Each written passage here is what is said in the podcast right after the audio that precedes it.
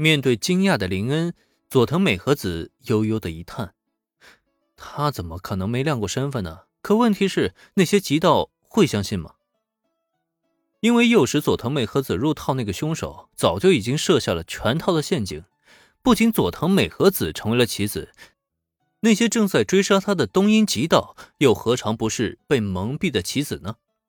对方已经做好了最周密的安排。”又怎么是佐藤美和子区区几句解释就能解释得通的呀？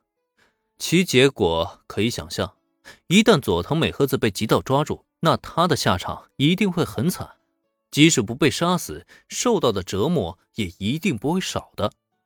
在这种情况下，哪怕他能保住性命，等待那些极道的结局，也一定是来自警视厅的大清洗。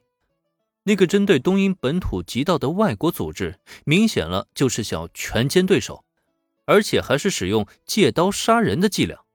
这一手不得不说是玩的真漂亮。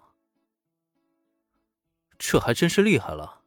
那佐藤小姐，接下来该怎么办啊？如果被那些极道误会，就算你现在逃得掉，未来也一定会麻烦不断的吧？感叹一声之后，林恩又将目光转向到佐藤美和子身上。他这也算是遭了无妄之灾啊！这件事情又该怎么解决呢？放心吧，我已经将情况上报给本部了，相信用不了多久，上面就能与极道那边完成沟通。毕竟只是个误会，只要解除就好。关于林恩的担心，佐藤美和子倒是来得很轻松。毕竟这件事至始至终也只是让双方都陷入误会的陷阱而已，只要把误会解除了。就不会再有任何的问题了。极道的胆子再大，难道他们还真的敢对一位警部捕下杀手吗？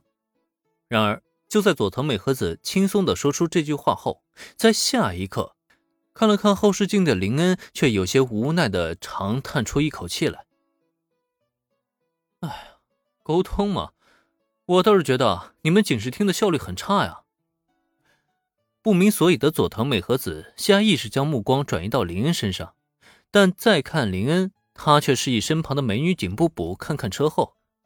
等到佐藤美和子再一转头，这一下子他的脸色是顿时就变了。本以为那些极道的追捕中逃脱了，今天这件事呢就算了结了，可结果倒好，竟然还是被找到了，而且我们被跟踪了，我好像连累到你了。在发现身后跟踪的车辆后，佐藤美和子的第一反应就是后悔。他倒不是后悔别的，主要是觉得自己就不该给林恩打这个电话。在逃脱了极道的追捕之后，找到一处栖息之地的佐藤美和子，也不知道为什么拿出电话的第一反应就是给林恩致电求助。明明能接他的朋友有不少，可为什么自己就偏偏找到了他呢？他才只是一个高中生而已啊！将他卷入进了这么危险的事件中，如果他真是要出了什么事，那自己该怎么办呀？来都来了，就别说什么连累不连累的话了。佐藤小姐，我觉得你现在最应该做的还是尽快联络你的上级，不然后面的追踪啊只是小事，真是要闹大了，才真的是很难收场啊。坐在驾驶位置上的林恩完全没有因为自己被殃及而生气或是怎样。毕竟以他现在的实力，区区的极道追捕而已，他还真没就放在眼里。更何况他这边又不是没有资源，一整个警视厅都在后面背书呢。难道那些极道还真能翻了天吗？所以他现在最需要做的，还是提醒佐藤美和子赶紧行动起来。只要把这个误会解除了，那么一切也就结束了。哦，对，我现在就打电话。有了林恩的提醒，本还在内疚的佐藤美和子也是反应了过来。对呀，赶紧打电话啊！不过就在佐藤美和子慌乱的拨出电话之后，林恩同学，这次恐怕真的要出大事了。警视厅的系统被不明身份的黑客攻破，整个指挥系统都发生大乱，本部那边根本无暇顾及咱们。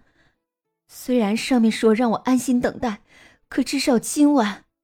恐怕是没办法解决的了，抱歉，这次是真的连累你了。